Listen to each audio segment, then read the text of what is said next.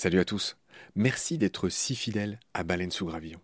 Je viens vous cueillir une minute, pas plus, avant le début de votre épisode pour vous proposer tout simplement de nous soutenir. Offrez-nous une minute au moins de votre temps. Vous savez qu'on est gratuit, sans pub et disponible pour tous sur toutes les applis d'écoute. Clairement, on a besoin de votre aide pour continuer à vivre. Et il y a plusieurs moyens simples de nous aider. 1 vous pouvez nous faire un don unique ou récurrent, quelques balles par mois, quelques euros par mois, euh, sur les liens indiqués dans le descriptif de cet épisode sur Eloasso ou sur Tipeee notamment, il y en a d'autres. 2. Vous pouvez installer le moteur de recherche Lilo au lieu d'utiliser Google qui vous exploite, vous le savez. Et le résultat, c'est que euh, chaque recherche génère ce qu'on appelle des gouttes et pour nous, c'est des petits sous.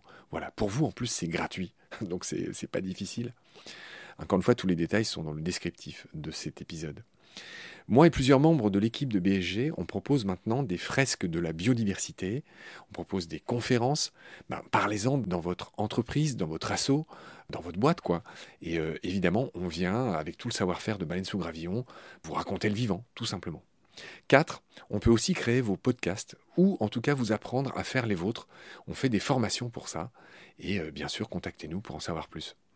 5 on cherche un partenaire pour tout l'écosystème de baleines sous gravillon. Et il y a différentes modalités.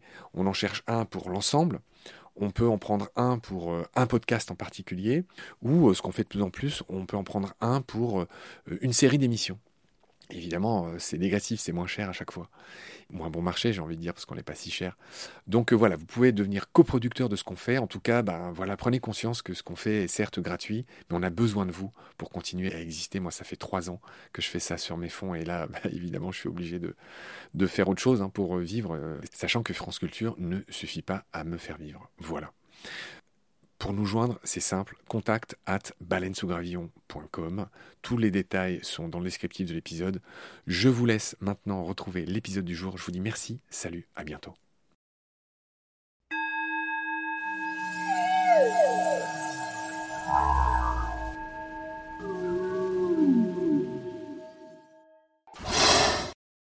Les parois de l'acidite de la Nepenthes sont glissantes, ce qui fait que les insectes tombent dedans, mais il y a certains petits mammifères, comme dans Nepenthes raja, qui est une Nepenthes très volumineuse.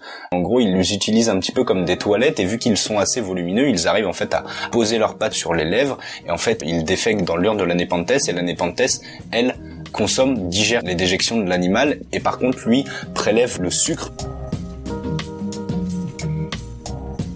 Enzo de Fer est un passionné de plantes carnivores.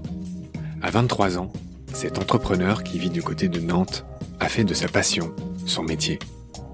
C'est le fondateur du site de e-commerce Les Dents de la Terre, qui vend évidemment des plantes carnivores. Dans le premier épisode, nous avions passé en revue avec Enzo les caractéristiques générales et aussi les principales familles de ces plantes, avec notamment leurs différents types de pièges. Pièges actifs ou pièges passifs, piège semi-passif. Les superstars sont les Dionnées, Venus Flytrap en anglais, avec leurs pièges en forme de mâchoire de piège à loup. Il y a aussi les non moins célèbres Nepenthes et les Saracenia, avec leurs urnes remplies d'enzymes digestives, sortes d'estomac au rebord glissant, à ciel ouvert. Il y a aussi les Drosera et leurs tentacules mortels terminés par des gouttelettes de glu qui finissent par emprisonner l'insecte imprudent. Aujourd'hui, comme d'habitude dans les seconds épisodes de Baleine sous gravillon, nous allons prendre le temps de parler des espèces les plus notoires. Vous allez notamment comprendre qu'il est incorrect de qualifier ces plantes d'insectivores, comme l'avait fait Darwin au passage, car certaines d'entre elles, les plus grosses, celles qui vivent dans les forêts tropicales, attrapent des grenouilles, des lézards et même parfois de petits mammifères. Nous verrons aussi que certaines de ces plantes sont incapables de produire des enzymes digestives et se sont donc alliées pour le coup à des bactéries, un peu comme nous et notre fameux microbiote. Celles-là sont dites proto-carnivores, elles sont sur un chemin d'évolution qui les conduira vers leur grande sœur. La vie trouve toujours son chemin, comme lui dit bien le chercheur de Jurassic Park, juché lui aussi sur les épaules de Darwin elle-même grande sœur de baleine sous gravillon. Plantes carnivores ou la revanche des plantes vertes, chapitre 2, suite et fin. C'est parti. Salut Enzo, rebonjour. Rebonjour à toi Marc. Tu commercialises des plantes carnivores que tu fais pousser toi-même jusqu'à maintenant dans le jardin de tes parents. On avait vu ça la dernière fois, ils sont sympas, Marie-Christine et, Dominique. Hein. Tout à fait. On leur fait un gros bisou à tous les deux. On salue aussi la mémoire de ton grand-père qui t'a donné euh, l'amour des plantes. Mm. Euh, Marcel, je crois. Tout à fait, c'est ça.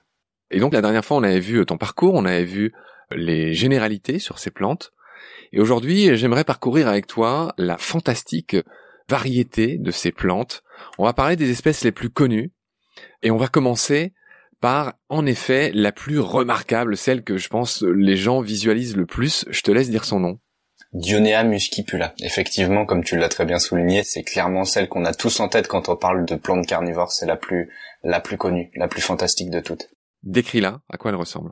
Elle est composée de deux parties, donc en fait ses feuilles sont des mâchoires, donc il y a une première partie qui ressemble, qui s'approche beaucoup plus des feuilles classiques qu'on peut trouver chez tous les autres végétaux, et la seconde partie, donc la partie carnivore, est elle la mâchoire qui permet simplement bah, de capturer les insectes, et l'autre partie, plus la mâchoire, permet de capter les rayons du soleil effectivement une feuille divisée en deux parties et une de ces parties, c'est le piège. Et tu l'as dit, ça ressemble grosso modo à un piège à loup. C'est l'archétype du piège actif. C'est un piège qui, en une fraction de seconde, se referme sur une mouche, sur un animal. J'aimerais que tu prennes le temps de m'expliquer comment ça marche de A à Z, ce piège incroyable? Ok, donc déjà la première étape c'est les sucres qui sont sécrétés au niveau des lobes de chaque côté en dessous des cils, donc les cils qui, eux s'entrecroisent comme une pince à cheveux finalement. Donc cette première partie où il y a le nectar attire les insectes. Une fois que l'insecte commence à venir se balaner au niveau des de lobes, au niveau de la mâchoire de la dionée, en fait il y a trois poils sensitifs de chaque côté de la paroi. Et en fait, à partir du moment où au moins deux d'entre eux, ou alors si au moins un poil est stimulé à moins de, je crois que c'est 5 secondes d'intervalle, quelque chose comme ça, eh bien le piège va se refermer du coup en moins d'une seconde sur euh, sur l'insecte. Ce petit laps de temps permet simplement que ce ne soit pas, par exemple, une goutte d'eau qui tombe ou le vent et que du coup la mâchoire ne se referme pas pour rien parce que ça lui demande énormément d'énergie de se refermer. Donc vaut mieux que derrière qu'elle ait pu réussir à capturer l'insecte pour avoir cette euh, balance qui s'équilibre entre l'énergie que la plante a, a utilisé et l'énergie qu'elle va capter euh, grâce à l'insecte. Voilà, qui a un réel bénéfice. En regardant tes vidéos, j'ai été surpris. On voit très bien que chaque mâchoire fonctionne en gros trois ou quatre fois et après, elle est plus opérationnelle. Tout à fait. Donc, dans tes vidéos, tu expliques bien que c'est pas très judicieux de faire marcher le piège pour faire rire ses amis ou impressionner la galerie parce que ça lui coûte une énergie fantastique à la plante. Tu viens de le dire. Hein. C'est comme demander à un marathonien de ne pas s'alimenter et de courir. Euh, forcément, bah derrière le marathonien ne se sentirait pas en pleine forme. Et bah c'est finalement ce qui se passe aussi chez la Dionée. Au bout de trois quatre fermetures, comme tu l'as très bien mentionné, le piège noircit. Alors faut pas s'inquiéter si on décide d'en cultiver une chez soi. La plante ne meurt pas. C'est pas parce qu'un piège meurt que la plante meurt. C'est comme finalement une une branche d'arbre qui meurt. Bah il suffit simplement de la tailler, de la retirer. De toute façon, ça repartira par la suite. Donc la plante va continuer à fournir de, de nouvelles mâchoires, mais ce n'est effectivement pas un jouet. C'est pas forcément judicieux de s'amuser avec. La dionée est vraiment admirable. Hein. Encore une fois, dans tes vidéos, on, voit bien que d'une part, c'est incroyable qu'un végétal puisse faire tout ça. C'est-à-dire qu'elle produit une sorte de nectar sur les bords du piège, tu l'as très bien dit, pour attirer, disons, une mouche. La mouche se pose. Pour que le piège, on a vu qui était très coûteux en énergie, fonctionne, la plante a su inventer un système qui fait qu'il y a une goutte qui tombe, ou s'il y a un petit coup de vent ou un truc, ça suffit pas. Petite poussière, ouais. Hmm. Donc cette plante a appris à reconnaître ce qui était vivant versus ce qui ne l'est pas. Un petit truc qui tombe, je sais pas, une petite feuille ou un truc, ça suffit pas. Donc cette plante arrive à distinguer sa proie de ce qui ne l'est pas. Tout à fait. On voit bien dans les vidéos aussi qu'on regarde qu'elle réussit pas à tous les coups. Hein. Des fois il y a des trucs trop gros qui passent ou des fois trop rapide aussi. C'est vrai que le, c'est pas une science exacte la nature. Je le dis souvent et c'est ce qui en fait sa beauté. Mais c'est vrai que les pièges n'arrivent pas tout le temps à se refermer et des fois ils se referment et par exemple une araignée qui va avancer assez rapidement peut potentiellement échapper au piège de la dionée. Ouais. Donc toujours est-il que quand ça marche, l'insecte est emprisonné entre les deux lobes de cette plante. Qu'est-ce qui se passe ensuite? Alors, ce qui se passe ensuite, c'est le phénomène de digestion, donc un processus qui va être assez long, qui va prendre entre une à trois semaines en fonction des plantes. En gros, bah, sur les deux parois, donc les deux lobes de la plante, il y a tout un tas de petites glandes digestives, donc qui vont en fait sécréter des enzymes.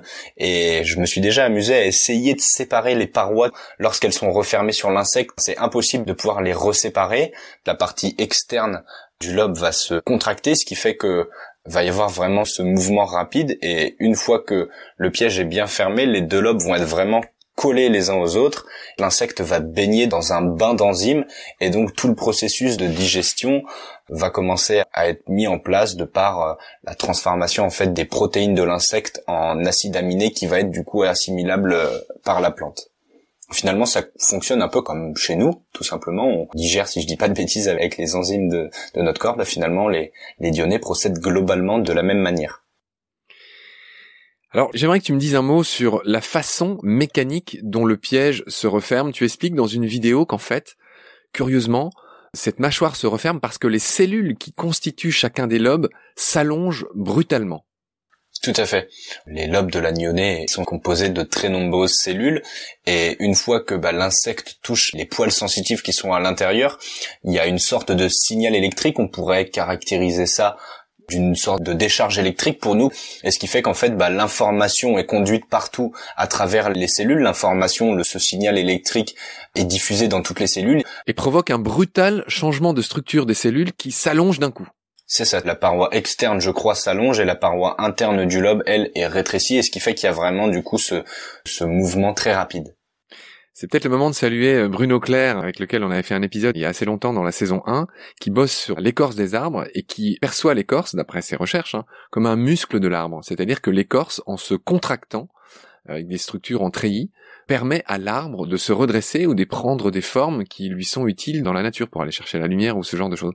Et ce que j'ai lu, ce que tu expliques dans tes vidéos, m'a fait penser à ça. Il faut bien un mécanisme pour que ça se referme, et en fait, c'est chaque cellule qui s'agrandit brutalement. Voilà, c'est mm. comme ça que ça marche, la dionée. J'allais simplement souligner le fait que ça marchait comme un muscle, effectivement, ce, cette contraction, cette fermeture, mais finalement, ce n'en est pas un. La plante n'a effectivement pas de muscle. On avait dit dans le premier épisode que cette plante, on la trouve à la frontière entre la Caroline du Nord et la Caroline du Sud aux États-Unis. J'ai lu que la Dionée est victime de son succès et qu'elle était littéralement pillée. Est-ce que c'est vrai? J'en ai pas forcément connaissance, mais d'un autre côté, ça ne m'étonnerait pas parce que j'en ai aussi pris connaissance pour certaines autres espèces, par exemple en France, qui sont malheureusement des fois prélevées dans leur milieu naturel. Alors qu'elles sont protégées, hein Effectivement, c'est exactement la même chose pour la sphaigne par exemple. Dont tu parlais dans le premier épisode, ces mousses, ces bryophytes qui sont des milieux tourbeux, bah il y a aussi des fois quand je me baladais dans les Vosges où malheureusement il y avait de la sphaigne qui était retournée, donc ça montre que l'être humain essaye de prélever alors que non, ce sont bien des milieux qui sont protégés et qu'il faut laisser intacts et essayer de, de ne surtout pas les prélever. Donc la Dionée, pour finir sur elle, voilà, on la trouve dans ces marais acides de Caroline, 45 000 km j'avais raconté la dernière fois euh, l'histoire, hein, c'est le gouverneur de la Caroline du Nord, c'était vers 1760, quelque chose comme ça, je crois, qui explique au monde entier que ces plantes sont des plantes carnivores, on lui doit l'expression. Cette plante a été envoyée euh, vivante euh, à Linné, qu'il a baptisée Venus Flytrap. En français, Dionée, c'est l'autre nom, on l'avait dit, de Vénus. Hein. Et moi, ça m'interroge, apparemment, toi, ça te choque pas, que ces plantes carnivores aient reçu le nom d'une déesse de la beauté, quand même. C'est pas que ça me choque pas, c'est juste que c'est pas un point sur lequel j'avais forcément relevé, mais maintenant effectivement que tu me le dis, que tu m'en parles, c'est vrai que c'est assez fou, mais en même temps ça m'étonne qu'à moitié en fait. Alors je sais pas si c'est une sorte d'ironie, les scientifiques qui nomment les choses parfois manquent pas d'humour et d'ironie, mais on parle d'une plante qui capture de manière assez retorse, brutale, des insectes, et cette plante, on lui donne un nom finalement d'idéal féminin. Donc je ne sais pas quoi en penser en fait. À quoi ils pensaient les mecs quand ils ont baptisé cette plante là pour le coup je n'ai pas de je n'ai pas de réponse à ça. Je suis assez d'accord avec toi. Alors tu m'as décrit le fonctionnement de ce piège avec ces trois petits poils qui sont situés au milieu de chaque lobe. Tu l'as très bien dit, un potentiel d'action, de petite décharge électrique qui va faire se contracter les plantes. On a bien compris comment ça marchait et je voulais finir sur la dionée. J'ai beaucoup souri en lisant les noms des cultivars. Rappelle-moi ce qu'est un cultivar. Un cultivar, du coup, c'est une mutation qui est adaptable dans le temps. Il existe tout un tas de cultivars, j'en ai environ 80 dans ma collection et je les ai pas du tout encore tous et c'est simplement bah ouais une mutation qui s'est stabilisée dans le temps et du coup on peut. Euh, C'est-à-dire c'est une sous-espèce, est-ce qu'on peut dire ça comme ça? C'est une variété? Plus variété. Ouais, cultivar variété globalement, sans ça rapproche sous-espèce, c'est encore autre chose, mais cultivar variété, on peut les mettre dans le même panier. Je voudrais que toi et moi on s'échange, j'en ai noté quelques-uns, les noms les plus rigolos, parce qu'ils ont aussi des noms rigolos, les cultivars de Dionnet. Donc vas-y, euh, donne-moi les noms que tu préfères, les plus rigolos.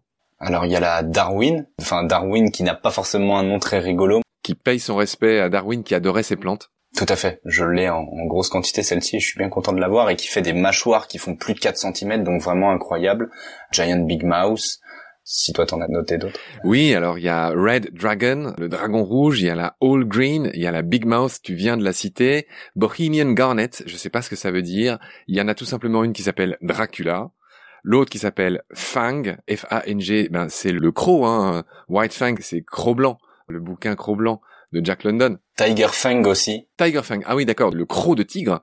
Il y a Jaws, Jaws c'est le nom des dents de la mer, en anglais, c'est le nom du film. Il y a Sawtooth, etc., etc. Les mecs se sont fait plaisir. Ils ont trouvé des noms assez rigolos. Ouais, Red Piranha, euh, ouais, bien sûr. Pour les cultivars de cette euh, Dionée. Alors, on l'avait souligné la dernière fois, on va finir là-dessus pour la Dionée. Ces plantes euh, font malgré tout aussi des fleurs. Elles produisent des graines. elles pratiquent aussi la photosynthèse. Ces pièges lui apportent un complément alimentaire essentiel, mais elles fonctionnent aussi comme les autres plantes. Je voulais le rappeler au passage. Tu me le confirmes Globalement, oui, mais le substrat dans lequel elles vivent, donc la tourbe blonde, est vraiment dépourvue de nutriments et c'est vraiment une part infime de leur nutrition. Ça leur permet simplement de survivre entre guillemets plusieurs mois dans leur milieu s'il n'y a pas d'insectes qui passent dans le coin. D'accord. C'est pas qu'un complément alimentaire, c'est quand même assez essentiel, c'est ce que tu dis. Tout à fait. Ok. On va enchaîner de manière assez logique sur le même type de piège, donc le piège actif. On avait vu la dernière fois qu'il y avait des pièges actifs et des pièges passifs. Est-ce que tu peux en deux phrases me rappeler la différence entre ces deux types de pièges? Ça va être simplement le fait que pour certaines il y a un mouvement qui est exercé par la plante et pour d'autres euh, le piège ne bouge pas, qu'il n'y a aucun mouvement, mais que la plante a quand même réussi à développer des stratagèmes et des processus pour capturer l'insecte, enfin l'attirer dans un premier temps, le capturer et le digérer même sans mouvement. Donc typiquement, mouvement, bah, c'est la dionée, hein, les mâchoires qui se referment sur un insecte, tout le monde a cette image en tête.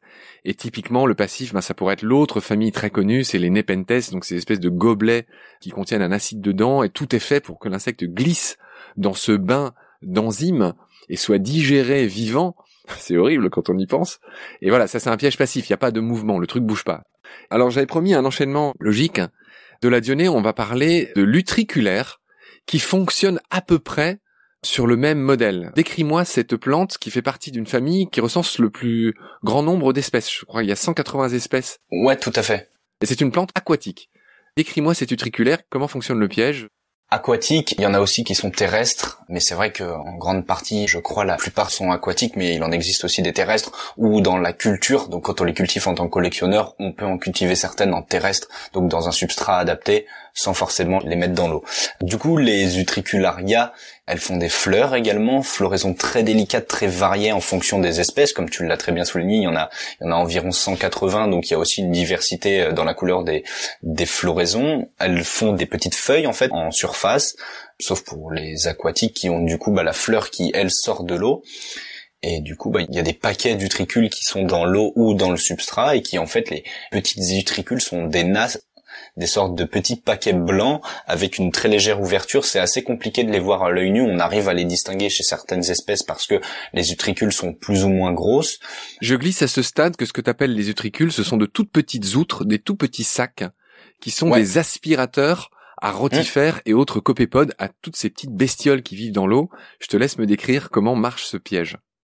Alors bah simplement quand l'insecte passe pas très très loin de l'itricule de la plante, la plante a des sortes de petits capteurs, des sortes de petites antennes en fait qui vont simplement identifier la présence de cet insecte là et grâce à son ouverture, ça va fonctionner un peu comme un aspirateur et donc en fait la nasse va aspirer l'insecte ainsi que un petit peu l'eau qu'il y a autour. Mais de toute façon, par la suite, l'eau, elle, est évacuée par la plante et ça aussi, c'est un processus qu'elle a réussi à mettre en place. Le fait de simplement, dans son nutricule, dans sa petite poche conservait simplement l'insecte. Et du coup, grâce à ces capteurs-là qui sont à l'intérieur de l'utricule, elle va une fois de plus, comme les autres plantes carnivores, sécréter et libérer des enzymes digestifs et donc euh, l'insecte va être digéré. Les auditoristes peuvent voir ce piège fonctionner. Ça a été filmé en 2011 par le LIFI, un laboratoire interdisciplinaire de physique. Et on voit euh, ce qui se passe, on voit cette plante qui, bim, aspire un copépode qui passe à côté. C'est assez frappant. Et juste ajouter que, voilà, on a dit 180 espèces, la famille, on n'a pas dit nom, c'est les Lantibulariacées. Autre plante aquatique chère Enzo, qui a un joli nom, Aldrovanda. Aldrovanda, il y en a qu'une espèce, Vesiculosa, que l'on trouvait avant en France, mais que l'on ne trouve peut-être plus malheureusement aujourd'hui à cause, je pense, des pillages et comme tu l'avais déjà souligné, de la pollution, des métaux lourds, etc. présents. Darwin l'a surnommée la dionée aquatique. Elle fonctionne comme une dionée mais dans l'eau et son nom anglais c'est water wheel, la roue d'eau. Effectivement, mm. c'est une plante qui ressemble en gros à une guirlande de Noël, hein, sans racines. Euh. Effectivement, c'est vraiment une roue avec plein de petits pièges à loups, comme tu l'as très bien dit, comme la Dionée muscipula. Et c'est vrai que c'est vraiment très circulaire. Ouais, water wheel en anglais. Et juste finir en disant que ces plantes s'appellent Aldrovanda en l'honneur du fondateur du jardin botanique de Bologne, qui s'appelait, il avait un joli prénom, Ulysse Aldrovandi. Je le signale au passage, ça c'est ces noms euh, que personne connaît, si on leur paye pas un petit hommage de temps en temps, à quoi ça sert? Tout à fait. On va enchaîner sur une autre famille très connue après les Dionnées. On va parler maintenant des Nepenthes.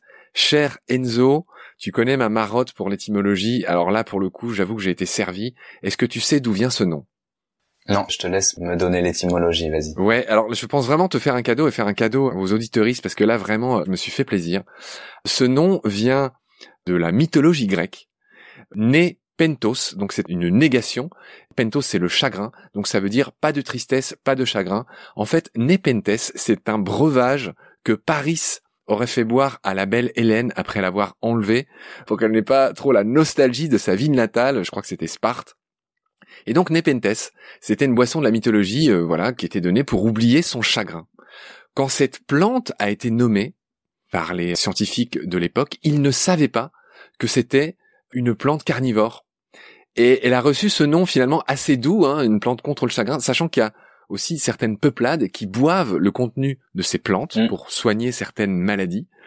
Et cette plante a un nom, euh, voilà, mythologique, assez doux, alors que, en fait, c'est un monstre. Enfin, c'est un monstre. C'est, euh, je sais pas comment la décrire. C'est une plante assez cruelle, comme la quasi-totalité des plantes carnivores. Quand effectivement on regarde d'un œil externe le fait que la plupart du temps les insectes meurent dans d'atreuses souffrances, c'est vrai que, ouais. Décris-moi à quoi ressemble une Nepenthes. On l'a dit, c'est l'exemple type du piège passif. Décris-moi à quoi ça ressemble les Nepenthes. Alors, il y en a certaines qui sont terrestres, d'autres qui sont épiphytes, et la plupart du temps, ce sont des plantes que l'on trouve en Asie. Je t'arrête, épiphyte, ça veut dire quoi? Épiphyte, c'est qui pousse dans les airs, donc qui va s'accrocher par exemple à, un tronc d'arbre, à un support qui lui convient, sans le parasiter, et pour simplement pouvoir bah, croître, pousser et, faire sa vie. L'étymologie nous le dit, hein, épi c'est sûr, phyte plante, c'est une plante qui pousse sur une autre plante. Typiquement les orchidées, mais, vient de le voir, il y a aussi les Nepenthes, il y a beaucoup d'espèces épiphytes. Donc elles ont ces turnes, c'est ça? Alors, du coup, elles sont composées de très grandes lianes. Au bout de ces lianes, donc de ces tiges herbacées, il y a une feuille et au bout de cette feuille-là, il y a effectivement l'urne. Et l'urne qui est donc la partie carnivore de, de la plante, composée d'un capuchon et de l'acidie, donc de la grosse urne qui simplement bah, capture les insectes et dans lequel il y a, comme tu l'avais aussi dit, un bain d'enzymes dans lequel tous les insectes tombent et donc sont digérés. Quelques petites précisions. Tu l'as dit, il y a un capuchon au-dessus. Tu nous l'avais déjà dit, mais tu vas nous le réexpliquer. Ce capuchon ne bouge pas, il ne se ferme pas. À quoi il sert? Non, il sert simplement à faire en sorte que l'eau, surtout dans l'Asie du Sud-Est où quand même ce sont des milieux très humides pour le coup, que les enzymes digestives ne soient pas diluées et que donc bah, la plante garde bien son pouvoir de digestion des, insectes, des petits mammifères. En gros, c'est un parapluie. Ça évite de remplir cette espèce d'urne avec euh, l'eau de pluie, quoi, que ça, ça lessive un peu le piège. Ces plantes, les Nepenthes, avec ce nom fabuleux, on vient de le voir, ont inventé un raffinement quand même dans le piège, c'est-à-dire que c'est pas juste ce qu'on appelle l'acidie, c'est-à-dire une urne dans laquelle tombe un insecte, c'est-à-dire que les bords de l'urne sont extrêmement glissants, il y a ce bord souvent qui ressemble à des lèvres, est recouvert d'une cire épicuticulaire, c'est le nom, et cette cire annule le pouvoir d'adhésion des pattes d'insectes qu'on appelle les pulvilli. Donc quand l'insecte se pose sur le rebord de cette urne, bah, il tombe dedans. Et autre raffinement que tu nous avais déjà dit, ils ne peuvent pas remonter. Pourquoi ils peuvent pas remonter? Parce que les parois de l'acidite de la népenthes sont glissantes, mais juste pour la petite histoire quand même, tu l'as très bien souligné, le fait que cette lèvre de la népenthes est assez glissante, et ce qui fait que les insectes tombent dedans, mais il y a certains petits mammifères, comme dans Nepenthes raja, qui est une népenthes très volumineuse. J'ai pas le nom des petits mammifères, mais en gros, ils les utilisent un petit peu comme des toilettes, et vu qu'ils sont assez volumineux, ils arrivent en fait à poser leurs pattes sur les lèvres, et en fait, ils défèquent dans l'urne de la népenthes, et la népenthes, elle, consomme, digère les déjections de l'animal et par contre lui prélève le sucre mais qui est beaucoup plus épais, une sorte de flocon de neige un petit peu et en fait lui va déguster ça et ah c'est pas mal. Tu m'apprends quelque chose. Ces plantes peuvent aussi servir de WC. Tout à fait. Et euh, c'est une symbiose euh, ah oui. parfaite. Il consomme ce qu'il y a dans l'urne, il défèque, mais l'urne également, il trouve un intérêt puisque bah, elle consomme euh, les déjections de l'animal. J'ai noté qu'une des Nepenthes les plus connues, en tout cas la plus grosse, alors moi j'aime bien ce qui est gros, en tout cas notoire, notable, a été découverte seulement en 2007 aux Philippines. Elle est énorme et c'est elle qui peut manger, entre guillemets, des rats, des grenouilles, des petits vertébrés. Et cette Nepenthes-là s'appelle Attenbourgi, de Attenborough. En hommage au botaniste britannique, euh, j'ai plus son nom, mais Attenborough. Voilà, donc ça c'était une Nepenthes classique. Est-ce qu'on a tout dit, Enzo, sur les Nepenthes ou est-ce que il faudrait ajouter quelque chose? On les trouve surtout à Bornéo, on les trouve un peu partout dans le monde, mais euh, surtout en Asie du Sud-Est, tu l'as dit. Ouais. Grosse richesse à Bornéo avec beaucoup d'espèces endémiques, c'est-à-dire qu'on ne trouve que là. Euh, il y en a aussi un petit peu à Madagascar et j'espère un jour avoir la chance d'aller en Asie du Sud-Est pour aller les, les rencontrer à leur état naturel et pouvoir, bah, pourquoi pas, en faire une vidéo et partager tout ça à ma communauté, comme pour d'ailleurs le reste des plantes carnivores, de pouvoir un jour peut-être faire le tour du monde et, et de pouvoir les montrer dans leur milieu naturel, ça serait un vrai plaisir. Voilà pour la petite anecdote. Ouais, ouais, je te le souhaite aussi. Et vu que tu es très doué, euh, je pense que ça va donner une vidéo assez sympatoche euh, quand on pourra revoyager. C'est un peu le truc. Ouais, c'est un peu le problème. Je sais pas quand les auditeurs écouteront cet épisode, mais il faut dire que là, toi et moi, on est en plein confinement. Toi à Nantes, moi à Paris. On va enchaîner sur une autre famille de plantes carnivores très connues. On va parler des Drosera, qui ont un autre nom en français. Je te laisse le dire. Ouais, Rosolis. Alors ce nom vient du grec rosé, que ce soit Drosera ou Rosolis. Donc Rosolis c'est la rosée du soleil. Drosera, il y a une idée de, de rosée aussi. Donc voilà. Pourquoi ces plantes ont reçu un nom qui parle de rosée? Bah, comme on en avait un petit peu parlé pour le premier épisode, en fait, elles sécrètent un mucillage. Donc le mucillage, c'est le terme un petit peu euh, scientifique. C'est simplement de la glu ça ressemble en fait à la rosée un peu du matin qu'on peut observer par exemple sur euh, tout un tas de végétaux et c'est aussi pour ça qu'on a donné du coup leur nom de rosolis parce que ça ressemble énormément à de la rosée, toutes les gouttelettes fines qu'il y a sur les feuilles de, de rosera et une fois de plus celle-ci il en existe une diversité plutôt hyper importante. On, sens environ je crois 190 espèces différentes et qui pour le coup sont sur les quatre coins du globe les droséracées. Donc tu nous l'avais dit la dernière fois, on en trouve dans plein d'endroits en France. Est-ce que tu peux nous lister quelques-uns de ces endroits? Je sais que la tourbière du Launier, pas très loin de Nantes, on peut en trouver. Dans l'est de la France, au niveau du Jura, au niveau des Vosges, on peut également en observer des fois dans des endroits un peu plus rocheux, un peu plus caillouteux. En armorique? Ouais, tout à fait, armorique également. Au brac Ouais, on peut en trouver dans différents milieux tourbeux dans le centre de la France aussi. Je pense qu'on pourrait en trouver pas très loin dans les Alpes parce qu'en fait, c'est les tourbières globalement se constituent avec la fonte des glaciers avec le temps. Donc euh, ça ne m'étonnerait pas qu'on en trouve également bah, Pyrénées et, et dans les Alpes françaises. Donc la drosera, c'est un piège semi-actif qui fonctionne sur le principe du papier tu mouche. Je veux bien que tu me décrives comment fonctionne ce piège. Alors, bah, l'insecte, lui, est attiré par la couleur et ce sont des plantes qui adorent le plein soleil pour la plupart en tout cas. Ça va attirer l'œil de l'insecte grâce aux différentes glues, aux différentes bulles de mucillage et une fois que l'insecte a repéré ça, il va venir vouloir bah, consommer en fait ces gouttelettes là et finalement non elles sont gluantes et, et l'insecte va essayer une fois de plus de se débattre. Mais plus il va se débattre et plus il va bouger bah plus les tentacules voisins vont le coller. Voilà c'est ça. Et au bout de 20-30 minutes la feuille va s'enrouler un petit peu sur elle-même pour bien capter tout l'insecte. Et une fois que l'insecte meurt d'épuisement, bah, le processus de, de digestion va commencer à se lancer avec la sécrétion des enzymes digestives. Alors j'ai lu un truc intéressant concernant les Drosera, c'est que, par exemple, dans le cas des Nepenthes, on a vu dans l'urne, il y a une sorte de bain d'enzymes qui dissolvent, qui digèrent les proies. Dans le cas de la Drosera, je ne sais pas s'il y a des enzymes, mais il y a aussi ce qu'on appelle des bactéries commensales, c'est-à-dire elle héberge des bactéries. Et là, il y a ce qu'on appelle une symbiose, c'est-à-dire qu'elles se rendent service toutes les deux. Certaines de ces Drosera sont incapables de digérer ce qu'elles chopent, et ces bactéries participent à la digestion, et j'imagine se servent au passage. Est-ce que c'est exact? Ouais, tout à fait. Et comme tu l'as très bien dit, c'est pas le cas pour toutes les espèces, mais effectivement pour certaines, c'est le cas. D'accord. Alors j'ai aussi vu que dans certains cas de Drosera, la plante ne bouge pas du tout, donc le piège est passif. Mais dans certains cas, le tentacule, entre guillemets, s'enroule autour de l'insecte. Est-ce qu'il y a ces deux types? Sur les 190 espèces, je suis quasiment sûr qu'effectivement il y en a certaines qui qui n'ont aucun mouvement. Si je dis pas de bêtises, Drosera binata et toutes les sous-espèces de celle-ci les, différents poils glanduleux vont quand même eux se replier sur eux-mêmes, mais la feuille, toute la feuille, donc le Y de Drosera binata, ne va pas forcément se replier. Mais il y a toujours quand même un petit mouvement des, des poils glanduleux qui sont autour de l'insecte et qui vont eux bouger euh, pour bien bloquer l'insecte. Donc nous allons laisser cette assassine, on a dit tout ce qu'on pouvait sur Drosera, on va enchaîner sur une autre famille très connue, tu en as beaucoup dans tes serres j'imagine, on va parler des Sarracenia. Toujours pareil, un peu d'étymologie, elle est assez rigolote aussi celle-là.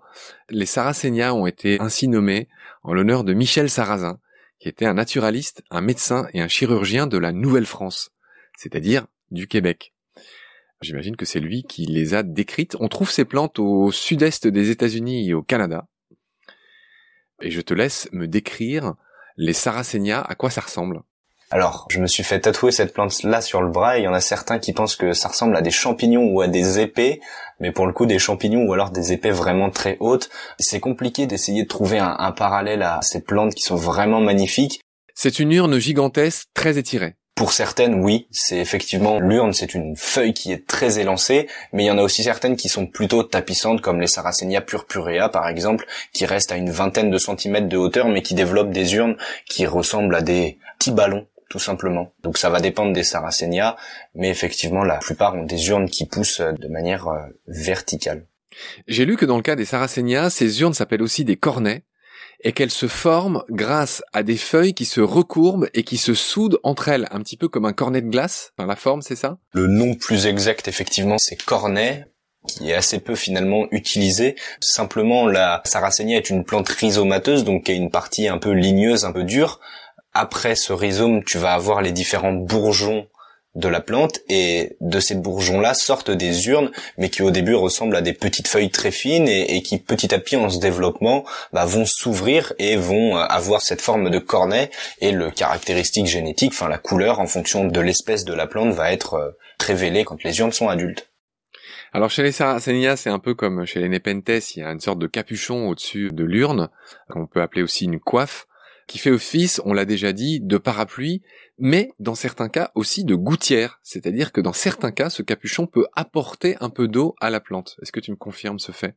Alors, qui peut apporter de l'eau, ça va dépendre parce qu'effectivement, il y a certaines espèces qui apprécient d'avoir un petit peu d'eau parce qu'en fait, c'est un, micro-écosystème qui est à l'intérieur de l'urne, comme Sarracenia purpurea, où une fois de plus, cette Sarracenia-là ne consomme pas forcément directement les insectes, mais va y avoir toute une vie microbienne et, de petits insectes à l'intérieur et, et la plante va consommer les excréments des insectes qui vivent dedans, les différentes larves, etc.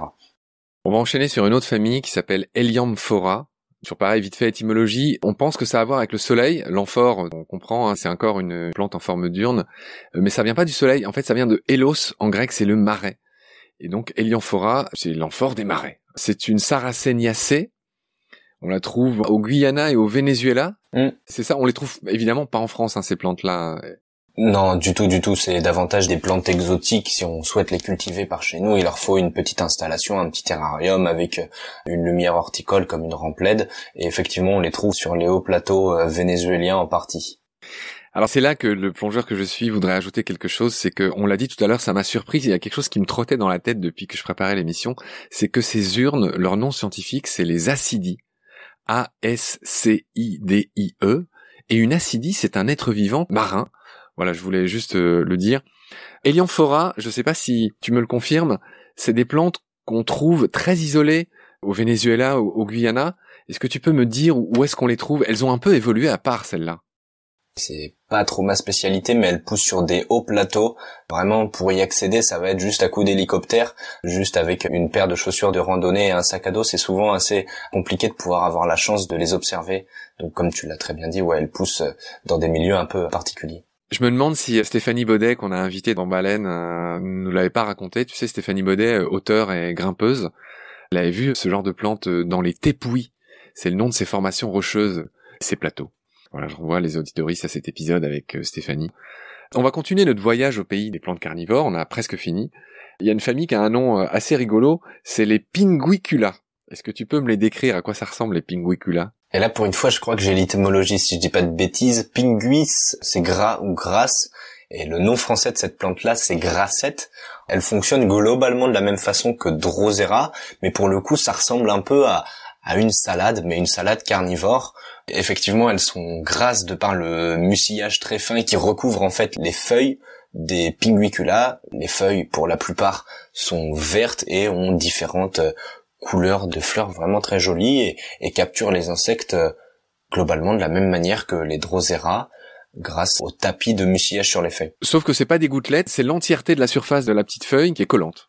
Quand on regarde au microscope, il y a deux parties. Il va y en avoir une qui va permettre de capturer les insectes qui, du coup, au microscope sont un peu plus hautes, donc présentes sur les feuilles, et d'autres des plus petites, mais qui, elles, du coup, ont le pouvoir de digérer les insectes grâce, une fois de plus, aux enzymes.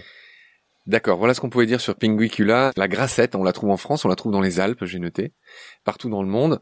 Alpes, Pyrénées, ouais, j'ai eu la chance d'en voir dans les Vosges. Comme quoi, on pense que c'est exotique et tout, mais en fait, en France, on a plein de plantes carnivores. Ouais, il y en a une quinzaine d'espèces à peu près, quelque chose comme ça. Une autre plante incroyable, là pour le coup, il faut la voir, vous regarderez sur internet les auditoristes.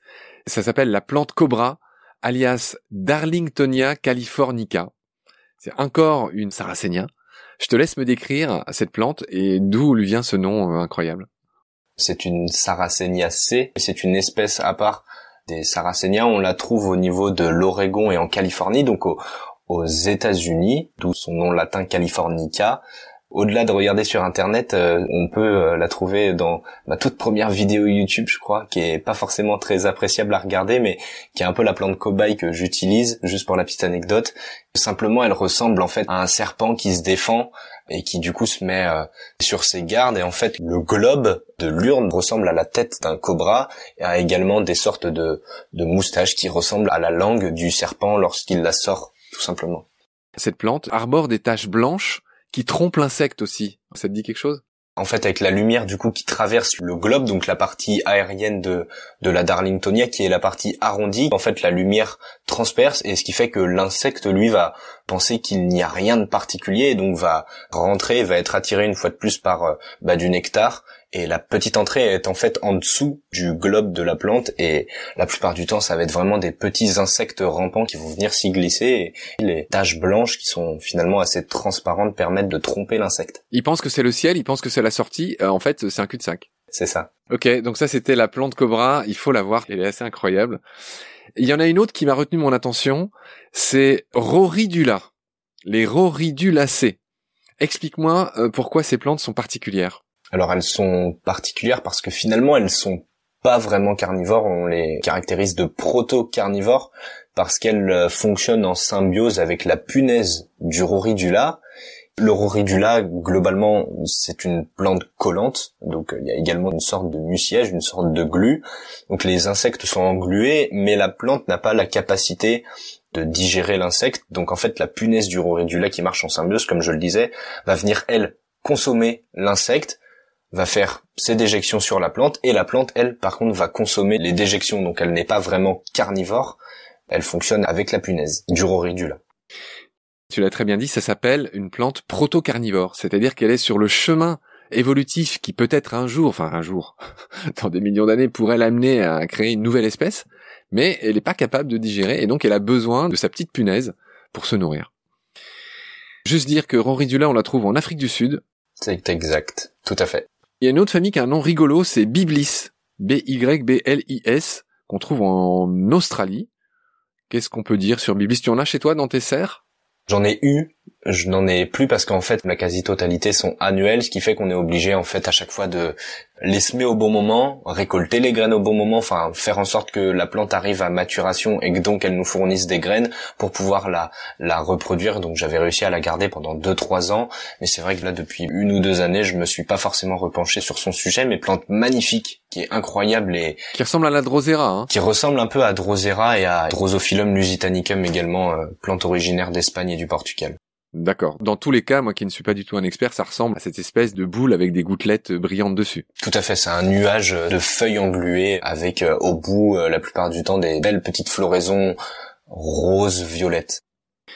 D'accord, on va finir par un secteur du monde où j'ai vécu, une région de cœur, l'Amérique du Sud, on y trouve Broquinia. Alors qu'est-ce qui est notoire chez Broquinia? Broquinia, ce qui est notoire, c'est une plante, alors qu'il y a différentes espèces, qu'on a une vingtaine, dont deux sont carnivores, et c'est de la même famille que les ananas, donc c'est des broméliacées. C'est un piège passif et en fait, si on regarde l'ananas globalement, c'est la même chose. C'est une broméliacée. Le feuillage est disposé de manière assez circulaire et ce qui fait qu'en fait, ça fait une sorte de réserve d'eau. Donc l'eau stagne. Oui, entre chaque feuille, ça crée une sorte de petit espace. C'est-à-dire qu'il n'y a pas d'urne dédiée. Non, c'est ça. Tout le feuillage permet de faire une sorte de réserve d'eau. Les insectes se noient dedans et euh, une fois de plus sont digérés. On arrive à la fin de la petite liste d'espèces qu'on avait envisagé de voir avec toi. Est-ce qu'on en a oublié? Est-ce qu'il y en a d'autres dont tu aimerais parler? Cephalotus, ouais, Cephalotus follicularis, c'est l'une de mes préférées qui est une plante carnivore magnifique qui fait des toutes petites urnes très colorées que l'on trouve euh, pas très loin de la ville d'Albany, donc au, sud-ouest de l'Australie qu'il est à peu près possible de cultiver par chez nous à partir du moment où on a une petite installation, une petite serre et qu'on lui donne toutes les bonnes conditions de culture. Plante vraiment incroyable. Est-ce qu'il y a d'autres espèces que tu voudrais mentionner parmi tes petites chouchoutes? On a à peu près fait le tour. On a pas mal balayé. Alors, je voudrais finir cette émission. Je voudrais que si une ou un auditorice euh, choisisse d'adopter une plante carnivore, pourquoi pas acheter euh, aux fameuses dents de la terre, ton entreprise. Euh, quelles sont les erreurs classiques? Je voudrais que tu m'expliques de quoi elles ont besoin. Je crois qu'il est important de faire attention à l'eau notamment qu'on leur donne. Ouais, alors, la première chose que je pourrais conseiller aux auditeuristes, ça serait déjà de cultiver des plantes qui sont en adéquation avec leur région, parce que ce sont des plantes qu'il est tout à fait possible de cultiver en extérieur. Donc ça, c'est l'un des points principal de davantage respecter bah, le végétal. Les Sarracenia, ça résiste à du moins 15, moins 18, les Dionnées à du moins 8, certaines Drosera tempérées à du moins 5 à peu près, donc il est tout à fait possible de les cultiver en extérieur, en plein soleil, et il faut effectivement ne pas les arroser avec de l'eau du robinet parce qu'elle contient des minéraux, du calcium, etc., qui est néfaste à la plante. Et c'est pour ça en fait qu'elles sont devenues carnivores avec le temps, c'est qu'elles n'ont pas de besoin de minéraux autres que par les insectes, et notamment bah, l'azote, ça ne sert à rien de vouloir lui donner de l'eau du robinet, au contraire, ça va tout simplement la tuer.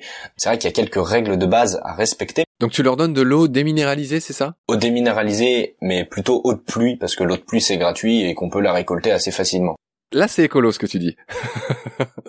ouais, tout à fait. L'eau déminéralisée euh, pour les faire à repasser, euh, ça fait beaucoup de bidons en plastique, alors que, euh, comme je le disais, d'installer un, récupérateur d'eau pour arroser sa plante carnivore et le reste de son potager, par exemple, et de son jardin, ça peut être tout à fait mis en place. Donc, substrat adapté également. Donc, il leur faut de la tourbe blonde. Pourquoi pas un élément drainant en plus, donc de la perlite une fois de plus, hein, je prends les généralités. Après, chaque genre globalement a, ses spécificités, mais je vais sur les cas un peu généraux. Pour la plupart aussi du plein soleil en extérieur. Et globalement, voilà, j'ai à peu près résumé. Je renvoie tous les auditoristes vers ta chaîne, vers tes vidéos. Il y en a 80. vraiment, il y a tout sur toutes les espèces. Tu prodigues tes conseils euh, de culture. C'est fait dans la bonne humeur. C'est vraiment pas mal tes vidéos. Euh, elles sont courtes, elles font 5 minutes euh, pour la plupart. J'ai appris énormément de choses grâce à toi, merci euh, de tout ce que tu nous as dit. Euh, je connaissais pas du tout les plantes carnivores avant, avant de préparer l'émission. Et là, vraiment, euh, j'espère que ça a plu aux auditoristes. Je vais te laisser le mot de la fin. Est-ce que il y a un aspect particulier, une anecdote, je ne sais pas, que tu voudrais raconter pour finir cette émission sur une note Enzo de Ferrienne Je pense que je vais reparler rapidement du projet. Ça continue à prendre de l'ampleur et, et je vais bientôt faire partie d'un projet qui est plus grand que juste l'entreprise les dents de la terre. Donc euh, voilà, le but c'est de faire en sorte de pérenniser tout ça et de pouvoir continuer à, surtout sensibiliser les gens, faire découvrir ce végétal encore assez peu connu, assez peu respecté. Et merci à toi du coup de rediriger les gens vers la chaîne YouTube. Il y a aussi le, le site internet où ils trouveront toutes les informations. C'est c'est important de respecter leur culture donc euh, voilà, le projet va continuer de croître et de faire en sorte de continuer, comme je le disais, à, pouvoir sensibiliser les gens aux plantes carnivores, mais aussi et surtout aux milieux tourbeux de, de manière générale, qui sont des milieux pionniers. C'est ce que je retiendrai aussi de cette émission, c'est que, en tout cas en France, on en trouve de ces plantes dans les milieux tourbeux, comme tu dis, dans les tourbières, et que ces milieux-là sont menacés. Les sols sont artificialisés, donc on en perd de plus en plus. Et c'est des milieux qui sont pourtant très importants pour fixer le carbone, on l'a vu, dans lesquels il y a une grande biodiversité. C'est des milieux qui paraissent très ingrats, mais qui sont très importants. On les a passés en vue avec toi, il y en a dans les Vosges, il y en a pas loin de chez toi, là, à Nantes.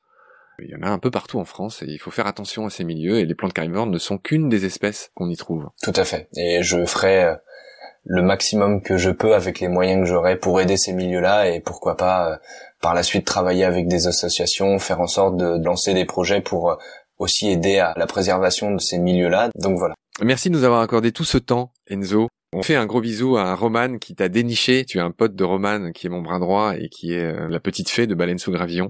Donc merci Roman. Je te l'avais dit en préparant l'émission, je voudrais faire un tour de France des amis de Baleine sous Gravillon, de tous ces gens qui m'ont accordé du temps, qu'on a interviewé.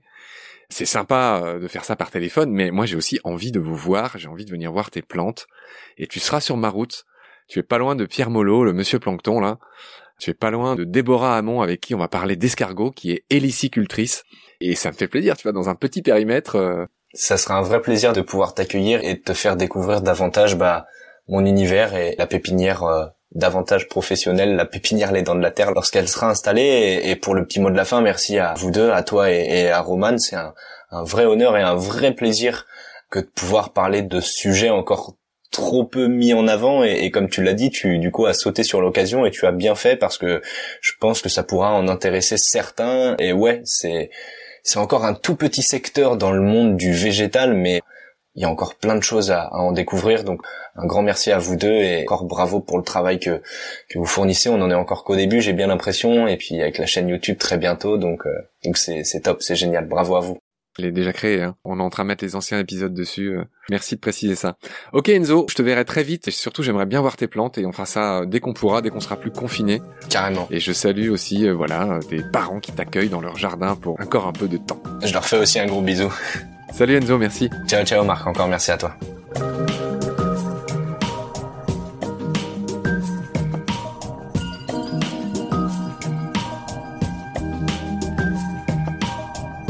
C'est la fin de cet épisode. Merci de l'avoir suivi. Merci de partager le lien de Baleine sous Gravillon et de vous abonner si vous avez aimé. Des étoiles et des commentaires sont les bienvenus si vous écoutez l'émission sur iPhone. Celles et ceux qui le souhaitent peuvent aussi nous aider en faisant un don sur le site Tipeee. Merci par avance. Vos critiques, conseils et suggestions sont aussi les bienvenus sur la page Facebook de Baleine sous Gravillon. Je remercie mes équipiers pour leur aide précieuse ainsi que Félix Labande, l'auteur sud-africain de la chanson du générique. Je vous retrouve très vite pour un nouvel épisode. D'ici là, prenez soin de vous et ce qu'il y a autour de vous. Merci, à bientôt.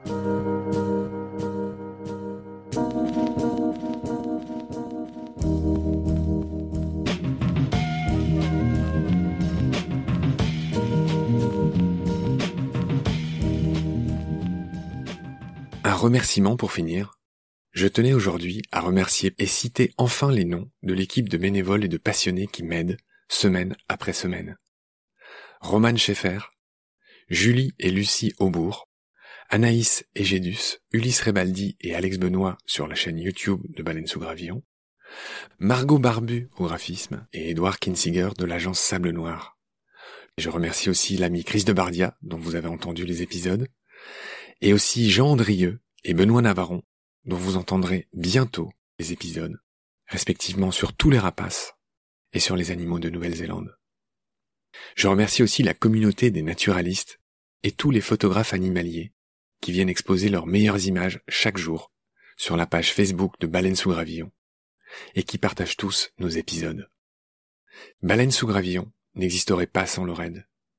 Si comme eux, vous souhaitez apporter un peu d'aide, un peu de votre temps, que ce soit pour m'aider à monter les épisodes sur Audacity, en rédactionnel ou en community management sur les réseaux sociaux, ou encore nous aider à trouver des partenaires, envoyez-nous un message via la page Facebook de Baleine sous Gravillon. Nous avons plus que jamais besoin de votre aide. Merci en tout cas pour votre fidélité et bonne et très heureuse année à tous et à toutes.